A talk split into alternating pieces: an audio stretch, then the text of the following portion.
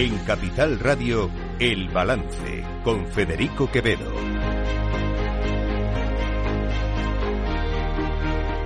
Señoras y señores, buenas noches, bienvenidos este jueves 8 de febrero de 2024, son las 8, una hora menos en las Islas Canarias, escuchan la sintonía de Capital Radio, les invito a que nos acompañen desde ahora y hasta las 10 de la noche aquí en El Balance, les vamos a contar toda la actualidad de esta jornada. Les voy a leer algo, dice, If we had made Feijóo president, all this would not happen. Traducido. Si hubiésemos hecho a Feijóo presidente, no hace falta, imagino lo han entendido todos ustedes, pero bueno, todo esto no pasaría. Lo escribe Carles Puigdemont en su cuenta de Telegram y en su cuenta de eh, Twitter, de la red social X. Se refiere, obviamente, al hecho de que hoy el Parlamento Europeo, por una amplísima mayoría, prácticamente casi unánime, con los votos en contra de los independentistas y, y algún voto de, de Unidas Podemos, eh, ha votado favorablemente a que se investiguen los lazos, las conexiones entre el independentismo catalán y el gobierno de Putin, el gobierno ruso de Vladimir Putin. Saben ustedes que esto no es nuevo. Eh, ya desde que ocurrieron todos los sucesos de octubre de 2017 y los eh, acontecimientos posteriores tras la sentencia del Supremo, se ha venido insistiendo y mucho además en que había había ciertos lazos, ciertas conexiones entre eh, el independentismo catalán y el gobierno ruso, porque había también un interés por parte del gobierno ruso en facilitar, en fomentar, en apoyar, en promocionar los altercados eh, que podían de alguna manera desestabilizar a la Unión Europea, que es un objetivo que tiene el gobierno de Vladimir Putin desde hace mucho tiempo. Digo, esto no es nuevo. Eh, lo que lo que puede ser más nuevo, lo que puede ser más eh, eh, informativamente más llamativo es que esos lazos, esas conexiones afecten directamente al expresidente, al, parlamentario, al europarlamentario Carles Puigdemont. De hecho, en la declaración del Parlamento Europeo se añade una, una enmienda del Partido Popular que esa no ha votado el Partido Socialista, que esta es la otra parte, ahora voy a eso, eh, en la que se especifica que se investiguen las conexiones de Puigdemont con el gobierno de Putin. Lo curioso de esto es, como digo, es que el Partido Socialista, que aquí en España está haciendo lo posible por amnistiar a Carles Puigdemont y que pueda volver a España, redactando una ley a su medida, en Europa vota a favor, porque hoy ha votado a favor de esta resolución que llama a investigar eh, las conexiones de Puigdemont con Putin. El independentismo, Junts, están muy preocupados por este asunto, porque evidentemente si esto se demuestra, si efectivamente hubiera constancia de esas conexiones y se confirman esas conexiones, esto significaría un delito de alta traición y eso no está incluido en la ley de amnistía. Es lo que ahora quiere incluir el eh, Junts per Catalunya.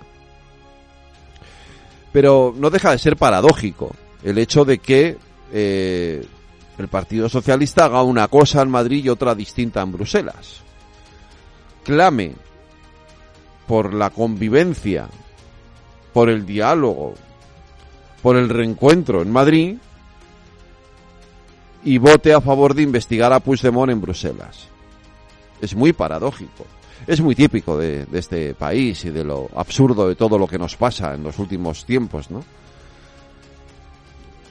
En fin, tenemos al final lo que tenemos y lo que hemos querido tener. No nos queda otra que aguantar y, y observar atónitos cómo ocurren estas cosas. Pero no deja de ser sorprendente que el Partido Socialista pacte con Junts en, en, en, Madrid, pacte con Junts en el Parlamento Nacional, en el Congreso y vaya por Puigdemont en Bruselas. Es que es así. Y alguien debería de salir y explicarnos qué, qué, tiene que ver una cosa con la otra y por qué se vota a favor de esa investigación al independentismo catalán en Bruselas al tiempo que se negocia con ellos la amnistía por esos supuestos delitos que se van a investigar. No sé. No, lo entiendo, la verdad. No lo entiendo. Pero, insisto, todo esto, eh, todo esto tiene que ver con, con el, este clima absurdo, estúpido con el que, nos encontramos en este país. país en el que, eh, por desgracia, por desgracia, pues una amplia mayoría de ciudadanos no encuentra ahora mismo un punto de, anclaje político. Se siente huérfanos. Bueno, pues desde el pasado sábado eh, esa orfandad eh, se va a ver superada. La asamblea de Nexo, de la plataforma, el think tank con el que se ha querido superar ese, esa orfandad, acordó, por un, acordado prácticamente por unanimidad, convertirse en partido político. Así que dirán ustedes, otro más, sí, otro más, efectivamente. Pero este tiene una virtud, y es que nace de la propia sociedad civil y sobre todo lo hace con una idea muy clara, que es la de superar este clima de confrontación en el que nos encontramos permanentemente desde hace ya tiempo. Es una apuesta por el diálogo, esta sí es una apuesta de verdad por el diálogo, por el consenso, por la transversalidad, por hacer posible gobiernos que no dependan de los extremos de un lado ni de los extremos de otro y desde luego que no dependan del radicalismo nacionalista. Creo que es un objetivo loable y por el que muchos queremos apostar. Y yo desde luego lo voy a hacer. Es algo que llevo reclamando desde hace tiempo, que exista un espacio para eso que alguna vez hemos llamado la tercera España, no sé si es una tercera España, una cuarta o cuál, me da igual, pero sí es un espacio para quienes ahora mismo pensamos y creemos que los dos principales partidos políticos están demasiado parasitados, como le gusta decir al presidente del gobierno, por los extremos existe ese espacio y tenemos que defenderlo.